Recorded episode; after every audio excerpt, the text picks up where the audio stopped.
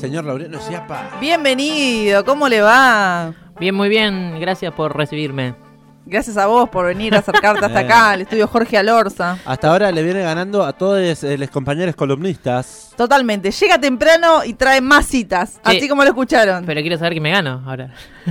Este espacio de compartir Ah. con nosotros. La confianza, el cariño de nosotros. Bien, bien, bien. Eh, pero acá estamos. Perfecto, perfecto. Eh, venimos hoy para hablar de... Eh, Ah, ¿ya arranca? Yo y quería sí, preguntarle. ya, No, ya que estamos. No, dale. No, Hay yo que quería meterle. pre- preguntarle el gorrito. eh. Eh, frío, No, con- frío. básicamente. No voy a decir nada nuevo, creo. Sí, totalmente. Eh, no, no sé si vio C5N durante toda la mañana. Era frío en distintas partes del país. Bueno, el amplificador. Sí, Eso. nosotros tuvimos canciones de frío. Canciones ¿Tiene- de frío. Igual usted está con gorrito, pero está remangado. Una cosa rarísima. Es una No, cosa no rarísima, porque yo estoy con, con el suéter que me tapa las manos, digamos. Pero usted no dijo que hay que. las extremidades o eso fue Elías. no, fue Elías ayer, ya se confunde de columnista. Ya, está en cualquiera. Usted es una señora ya. Sí, no. Eh, alguien había Son hablado los de, las- anteojos, me de cuidarse las extremidades, los Sí, guantes. sí, lo dijo ayer y hasta Elías. los pies. Los pies, las manos y la cabeza. No, te quiero decir que salgo de acá y me voy a comprar unos guantes. Ya Bien, lo, lo tengo. Importantísimo. Eh, guantes, ¿con dedo completo o con cortaditos? Eh, vienen Porque viste unos- que el celular no se Viste que vienen unos que ¿Con se una guardan, gomita? que se guardan, que ¿Cómo los podés eh, como No me- retráctiles. No me digas eso. Y me pareció una cosa increíble que ¿En serio? Sí. o sea, puede, puede usar tanto guante entero como guante Claro, medio. y, Y Yo vi- el avance del siglo Yo vi los que vienen con el dedo pulgar y el índice, vienen como con una gomita para que vos puedas utilizar el celular. Oh, yo no lo conocía. Ojota también, ¿eh? Bueno, eh, le falta buena data ahí. Buena data. Nos tiene que decir dónde conseguirlo y demás, cuánto sale. Bueno, vamos bien. Después fuera del aire arreglamos. Dale. A buscarlo. en este caso, todos los miércoles, la buena data con Martes, martes, todos los martes. Todos los martes. ¿Dónde está, señor? ¿Dónde está? Ay, sacate los anteojos, digo, porque ¿Está, ¿Estamos bien o no? estamos bien los 33. Sí. Así, Martes de buena data. Martes de buena martes data. de documentales. eh, así es. Vamos a hablar de quizás el- la banda institución, ya podríamos decirlo, banda modelo, eh, que, llamada, que todos conocemos, los Rolling Stones, básicamente. Vamos, los Rolling Stones, viejo. Y llanamente, los Rolling Stones. Salimos a letear con Laureano Ciapa. Qué linda banda, los Rolling Stones, mi Una- favorita. Una banda que es, eh, todos conocemos, todos sabemos, qué sé yo, Satisfaction, el aleteo, etcétera, etcétera, un par Sí. de cositas, datos así random. Brown Sugar. Brown Sugar, que bueno, ya ¿Eh? no importa. No importa. Eh, pero que eh, hay mucha información de cómo una banda de pibes de Inglaterra se vuelve una institución, hoy podríamos decir, y Y siguen vigentes siempre. siguen, Sí. además de que siguen vigentes, que siguen laburando sin parar. Yo sé eh, por qué. No, Pará que no Ah, este, ok. ¿Cómo quería decir esto? De cómo se vuelven el modelo quizás de, de rockstar también. O sea, si uno piensa en qué es ser un rockstar como modelo, yo Hmm. pienso en Kate Richard. No, creo que no hay otra forma. Vamos, Kif. O sea, no, es no, ¿no piensa en los Beatles? Nah. sí, Nah. sí, sí, sí. Total, hay como Musicalmente hablando. hay como Nah. otro lado, pero digo, lo que es ser No, eh, pero no es Rockstar. rockstar digo de excesos, del rock and roll, de- Ah. Sí. del modelo ese Sí. que no sí. no sé si está bueno o no, pero digo, Kate Richard lo llevó a cabo durante toda su vida y lo sigue Ima- llevando. Imagínate que una película de piratas se inspiró en Keith Richards. Claro, básicamente. Bueno. Pero bueno, esta película un poco rememora los orígenes, un poco no, empieza con los orígenes de, de los Rolling Stones y arranca, eh, ¿cómo? ¿Cómo se llama? Pará, lo primero. Ah, no, dije- No dijimos el nombre del Es- documental. el, el documental se llama Crossfire Hurricane, algo ¿Cómo? así sería. Huracán. Sí, huracán de, de fuego, de fuego cruzado, porque es una frase de una canción de ellos, de ahí está tomado este nombre, que salió en el 2012 y que es del mismo director de Brett Morgan, es el mismo director que hablamos alguna vez sobre el documental de Kurt Cobain. Sí, y que la semana pasada estuvimos hablando en las noticias amplificadas que el mismo director está eh, por sacar, editar un documental sobre David Bowie. Así es, así que vamos a, vol- a Sí. volver a hablar sobre él porque eh, está claro que es un gran director. Nos hemos vuelto fan. Nos hemos vuelto fan, sin duda, porque además es- está laburando también directamente con HBO, cosa que parece que van de la mano y van muy bien, porque la verdad que este documental está excelente. Lo recomiendo mucho. Si no tenés eh, idea de los Rolling Stones, eh, mandate a verlo, que es como empaparte y saber, podés, y después hablar y después sos un tranquilamente. capo sí, hablando de los Rolling Stones. tranquilamente de los Rolling Stones. O si ya, si ya te gustan los Rolling Stones y, y querés rememorar algunas cosas y saber algunos datos más, está muy bueno. Empieza con una escena de ya en los 70, como los Rolling Stones ya consagrados. Pero en el camarín y viendo a través de, de un periodista de Estados Unidos, que es la primera vez que van a tocar en el Madison Square Garden, y como mostrando la fauna que hay adentro del camarín, se ven unas cosas. Le pregunta en un momento, disculpame, Mick, vi una señora pasando con una bandejita con pastillas. Ah, y- sí. No, no, son vitaminas y sales, le dice. Unas lindas sales blancas. Así empieza el documental. Así empieza el documental. Eh, dice, hay, hay vitaminas A, B, C y sales. Ojo, Sales ojo, que igual quizás eran vitaminas realmente porque hay que estar como Mick Jagger a la edad de más de 70 corriendo en los escenarios de un lado a otro después de 60 años de carrera. Es así, es increíble, es increíble lo de Mick Jagger, es, es un fenómeno total, Total. eh, digo, un showman total y se ve durante todo el documental como además va- no solo eh, va siendo eh, el- la columna vertebral de la, de la banda y la cara principal, sino además que va creciendo, eso se vuelve, además cuando va dando entrevistas primero es un pibe que estaba como medio inseguro, eh, bueno, nosotros hacemos rock, no, no nos pregunten mucho, y después va como desarrollando la idea de por qué los pibes lo van a ver tanto y por qué se, se vuelven tan locos viendo a los Masivos. Rolling Stones, claro, y se vuelve tan masivo. Eh, este, eso está buenísimo y sucede, se ven las entrevistas de este documental que sucede muy rápido eso de que eh, ¿El Mick Jagger lo entiende bastante, bastante rápido lo que es ser un, un referente del rock y el frontman de la banda más Sí. grande que te diría de- del mundo. Igual, eh, muy importante esto, que bueno, Mick Jagger frontman eh, referente, pero también como todos los demás músicos de los Rolling Stones tienen su protagonismo en la banda. Todos conocen a Keith Richard, a um, Ron Good, a Charlie Watt, digamos, es como que no es- los Rolling Stones son todos también, no, no se queda solamente, que muchas veces pasa, eh, en la figura del cantante. Mm, Arroba No. Bélula Rolinga. Sí, no, total, y que además tiene cada uno eh, su perfil. Sí. Eso como eh, los roles que tiene eh, una banda están bastante claros eh, y además todo moldeado por lo que eh, muestra el documental al inicio, que es el manager, su manager eh, inicial, que es Andrew Allman y quería mencionarlo porque porque él instala la idea B, además era eh, discípulo del manager de los Beatles. No es un dato menor este.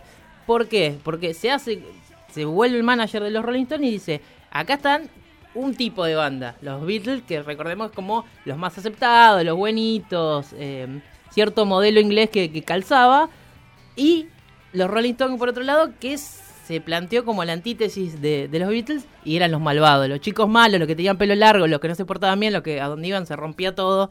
Esa, esa idea fue tomada y Por motivada por el manager inicial de los Rolling Stones. Eso también lo mencionábamos un poco hace un par de programas atrás cuando estuvimos repasando el primer disco de los Rolling Stones con el que salieron a la cancha y con la figura muy importante de Andrew, que fue justamente, como cuenta el Chape, como se ve en este documental, eh, el que básicamente les dice, bueno, hay que, hay que hacer esto, digo, presentamos a los Rolling Stones de esta manera eh, en contraposición a lo que era la Beatlemanía. Sí, hay que convertirse en los Sí. anti-Beatles, así, así lo definen. Sí, sí, sí. Estamos hablando de, ah, mencionabas el primer disco, años 60, 64, ahí, en contemporáneos a los Beatles. Sí, exactamente, lo pueden revivir en Spotify también, ¿eh? Queremos que suene Rolling Stone, está ahí. Los Rolling Stones empiezan en el, en el 62, justamente por eso se, este documental que es del 2012, cuando se cumplen 50 años, sale a la luz. Y, y bueno, en los 60 es como la etapa inicial, los primeros años, es lo que los Rolling Stones eh, definen como la, la etapa inicial donde hacían cover nada más. Sí. Sí. el, primer disco, el primer disco es todo de cover y ellos no se veían eh, creando música. Hay un solo tema original que es Tell Me. Claro, es el primer tema que componen, o por lo menos lo que dice Mick Jagger, que se acuerda, porque esto es muy divertido, porque en el documental, además de las entrevistas de archivo, el increíble material de archivo que hay, que es mucho y muy bueno y muy bien editado Ahí y está muy bien el director este, en, en conseguir los mejores materiales archivos de las bandas y los artistas. creo que tiene dos eh, méritos. Ese, por un lado, que es conseguir el archivo siempre que es, eh, te cambia el documental, y el otro es la forma de contarlo, que es Total. una historia que te la hace, eh, te va llevando, y la verdad, este documental dura casi dos horas, y la verdad que yo lo estuve, lo estaba viendo de tarde y muy tarde y me quedé Se viéndolo. mantuvo de- despierto. Mantuvo, sí, total, porque te lleva eh, como un huracán. en un momento es como, eh, bueno, la banda cómo arranca, qué sé yo, y en un momento estás en la mitad de, de la carrera de ellos, en la cresta de la ola total, que es en los 70, donde hay una cantidad de excesos increíble, no sé. Eso, lo- ser un Rolling Stone, creo que lo entendés un poco viendo este documental de que es, es muy difícil vivir una vida de gira todo el tiempo, con un circo alrededor todo el tiempo y que por lo menos a Mick Jagger y a Kay Richard se los ve muy cómodo todo el tiempo en ese sentido, sobre todo Kay Richard que es un personaje hermoso, pero bueno, también un desastre. Y que, y que van teniendo distintos episodios a lo largo de la carrera en la etapa inicial donde es todo eh, descontrol. Dice, ellos no tenían, no teníamos estructura de nada, no sabíamos cómo hacer nada y lo hacíamos todo a los tumbos y no sé cómo sobrevivimos a todo ese caos que teníamos al principio, que fue en los 60 cuando tocaban, el, cuando empezaron a tocar los primeros recitales, les costaba empezaron a llenar tanto que les costaba terminar los recitales. No lograban terminar los recitales porque la gente se, Se subía al escenario y les robaba todo. Los empezaban a, a sacar la ropa, a romperle los instrumentos. Y apostaban, ellos al principio apostaban de cuánto duraban, cuánto tiempo duraban arriba del escenario. Y salían escapando como podían. Y encima que en esos años la sociedad británica era re pacata, como que todo muy... Muy conservador. Sí, muy conservador. Les hacían las entrevistas que le hacían en esa época, le cuestionaban por qué tenían el pelo largo. Claro. Y el pelo largo era un poquito tapándole la oreja. O sea, ese nivel estamos hablando, ¿no? Bueno, total, total caos lo- en los 60. En los 70 empiezan, ya son masivos, ya empiezan a hacer giras eh, por todo Inglaterra y también por otros países. Y, y empiezan a, tener esta, esta cuestión de que a donde iban, bueno, saltan a Estados Unidos, a donde iban era un caos de, de droga total y se les empieza a complicar la cuestión mucho para eh, lo que era viajar. Que Richard siempre estaba detenido, siempre lo demoraban a que Richard por tenencia de droga, Qué raro. cosa que eh, una, en un momento en Inglaterra sucedió que, que- que hubo una denuncia, cae la policía a la casa de Keith Richards y están es una anécdota muy linda que la- la- aparte de imágenes que retratan la anécdota que Richards y Mick Jagger salen una tarde a, a la casa que tenía de campo a recorrer el campo Eh, habían tomado un ácido y salieron caminando Sí. Y dijeron vamos a ver el campo terminaron hablando con una vaca y el granjero el dueño de la vaca y cuando volvieron los estaba esperando la policía en la casa de Keith Richards Pero si solamente salimos a charlar con la vaca. Claro. Terminan el juicio y los, le- los encarcelan. Ah, bueno. Un año le dan a Keith Richards y tres meses a Mick Jagger. ¿Los cumplen? Trabajo La- comunitario. La cosa es que, cuenta eh, Keith Richards, dice, me mandaron a una cárcel de casi de máxima seguridad. O sea, estaba complicadísimo. Cuestión que le, a, a los pocos días salen, muchachos, váyanse, nos vemos. Y cuando dice, cuando nos dieron ese empujón, cuando nos demostraron que nosotros podíamos hacer Los eso. intocables. a eso y salir eh, teníamos que matar a alguien para digamos para ir No. preso entonces fue como que ahí se desató to- todo el huracán y en los 70 eh, ya estaban como ya salieron un paso más y se fueron muy muy lejos es también en esta época de los 70 que van a se exilian de, Inglaterra por temas impositivos. Que Richard dice que se lleva mal con la policía por eso se fue a Inglaterra. Mick Jagger dice "Eh, no le creo a que Richard que no fuimos por eso, en realidad se quería ir porque le debíamos mucha plata, debían muchos, mucha plata en impuestos, entonces se fueron a, Francia, a una casa en Francia, donde estuvieron, iban un tiempito, unos meses, y, se- se colgaron. Evasores también. Sí, sí, Además sí. de cuelga. Sí, supuestamente se fueron a Francia a, juntar la plata, a grabar Claro. un disco. Pero en esa casa eh, se ven algunas imágenes de mucha gente. Eh, uno de los músicos eh, de, de los Rolling Stones dice que eh, Mick Taylor, eh, el que reemplazó a Brian Jones Sí. luego de que falleció, dice, en vez de trabajar en una canción un par de días, trabajamos por semanas. Y Keith Richards se colgaba y estaba trabajando y quería hacer un arreglo más y no parábamos. Y, y se laburaba siempre de noche, obviamente. Obvio. Dice, en un momento Mick Jagger era impensado tocar una nota ah, de día. De día era imposible. Claro, No- el no se sol toca- hace mal. No, no se laburaba. Pónganle un toldo al sol. Bueno, y llega a los 70 este, este descontrol donde estaba muy mal y que Richard se empieza a dar cuenta que eh, iba a afectar a la banda. Que no estaba tan, tan bueno la vida de excesos. En un viaje, el, em, cruzando la frontera en Canadá, lo, le encuentran con mucha cantidad de droga, de, de heroína. Le Oh, encuentran encima. heroína. eh, consumía mucha heroína, es lo que cuentan ahí en los Rolling Stones. Y mm, casi que no, que no logran sacarlo en libertad. Entonces dice, bueno, este es un, empieza a ser un problema porque si algo creo que estuvieron claros siempre los músicos era que era primero siempre la banda y los dicen eh, en distintos momentos distintos músicos, entonces es como un consenso había en, en Por ese algo sentido. siguen vigentes. Hoy- este año justamente se están cumpliendo 60 años de banda y hay un montón de anuncios y cosas y, y fecha, gira. Y justamente eso, como que siempre priorizan la banda y por eso son vigentes hasta el día de hoy. Lo tienen súper claro, porque incluso se sabe que a lo largo de los años entre ellos ya casi no se hablan Sí, ni sí. nada, pero sin embargo se juntan para la gira, se juntan si tienen que grabar alguna cosita. Eh, lo tienen recontra en claro que es su vida, básicamente, la banda. Exactamente. Eh, unos eh, años antes se había sumado Ron Wood, donde Kay Richard dice que eh, con Ron Wood, eh, Ron Wood se sintió un alivio porque fue como una, bocanada de aire fresco, le vino muy bien a la banda. Él se logra rehabilitar después del episodio de Canadá y a partir de ahí resurgen los Rolling Stones en los 80 y ya como una institución pasaron de ser esos chicos malos desde los 60 eh, bardeados por toda la prensa a ser eh, La mejor banda del mundo. La mejor banda del mundo, el modelo de banda, porque aparte habían resistido muchas cosas. Claro. Eh, fallecimientos, ida de miembros, bueno, un montón de cosas que eh, no, no es fácil y que lograron sobrevivir.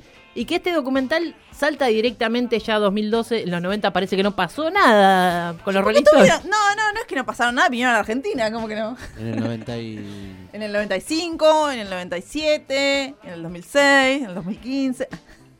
También en el, Velo la 90 y- en, el, do- en el 93 se va. Un dato que para- me sorprende que tampoco lo dejaron por ahí como pasar.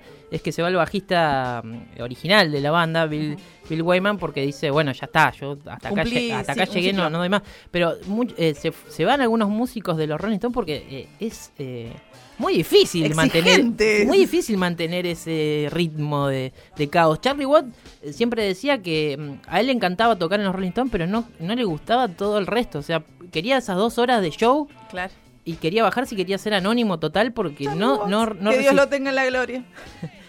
un saludito a Charlie Watt donde quiera que esté, pero eh, no resistía ese, mm, esa presión que bueno, que Richard y Mick siempre la, supieron manejar muy bien. Así que bueno, pasan un montón de cosas en este documental, es difícil contarlo todo, lo contamos muy por arriba, pero eh, lo recomiendo porque aborda un par de décadas de toda la banda, no, no los 50 años, pero sí más o menos las primeras, eh, los primeros 30 años, cosa que ahí se, se, se acomodan como banda, se forman. Bueno, pasa todo lo de, lo de Brian Jones, que también fue todo un tema para, para la banda, que, que hablan que, que les dolió mucho porque lo tuvieron que echar.